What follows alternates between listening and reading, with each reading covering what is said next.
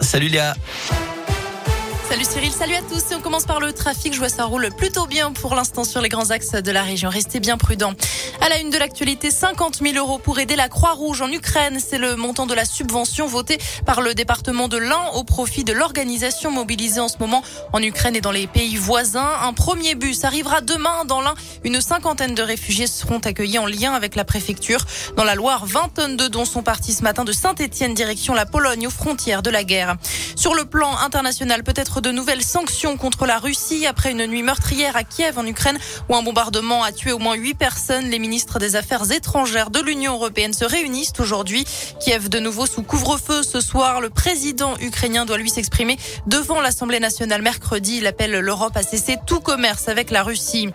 Ils appellent à manifester pour les retraites jeudi. Plusieurs syndicats annoncent une journée de mobilisation dans plusieurs villes du pays, y compris dans la région. Parmi les revendications, des revalorisations de pensions et le renforcement des services publics en zone rurale. Les mathématiques vont-ils revenir dans le tronc commun au lycée? C'est en tout cas ce que préconise un rapport remis aujourd'hui au ministère de l'Éducation nationale.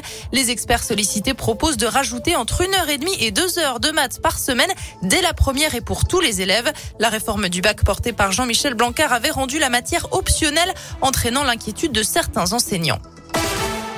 L'actualité dans la région et une école maternelle vandalisée dans l'un, table et placards renversés, vidéoprojecteurs arrachés. L'école des Corbettes à Trévoux est restée fermée ce lundi. Six classes ont été saccagées ce week-end d'après le progrès. Les dégâts ont été découverts ce matin par le personnel de l'école. Une enquête de gendarmerie a été ouverte. Et puis en bref, trois policiers de Clermont-Ferrand visés par des tirs. Ça s'est passé hier en début de soirée d'après le journal La Montagne. Les agents intervenaient dans le cadre d'une agression près d'un campement. Ils ont été légèrement blessés. Les policiers ont porté plainte. Une enquête a donc été ouverte. On reste dans le Puy-de-Dôme, une entreprise condamnée après la mort de l'un de ses salariés. Les faits remontent à 2016 dans une entreprise de transformation de bois à Cournon dans le Puy-de-Dôme. Un homme âgé d'une soixantaine d'années qui allait prendre sa retraite avait perdu la vie dans un grave accident du travail coincé par un chariot. Des dysfonctionnements avaient été mis à jour depuis, précisent nos confrères de la montagne. Poursuivi pour homicide involontaire, l'entreprise a finalement été condamnée à 30 000 euros d'amende d'après le quotidien local. En sport, William Saliba appelé en équipe de France formée à Saint-Etienne. Le défenseur de Marseille remplace Benjamin Pavard positif au Covid. La France doit jouer deux matchs amicaux d'abord face à la Côte d'Ivoire vendredi et puis ensuite face à l'Afrique du Sud. Ce sera le 29 mars.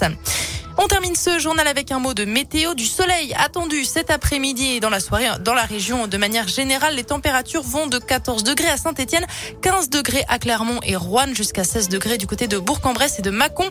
Ce sera tout aussi dégagé demain. On attend beaucoup de soleil, mais on restera sous la barre des 10 degrés dans la matinée. Merci beaucoup Léa.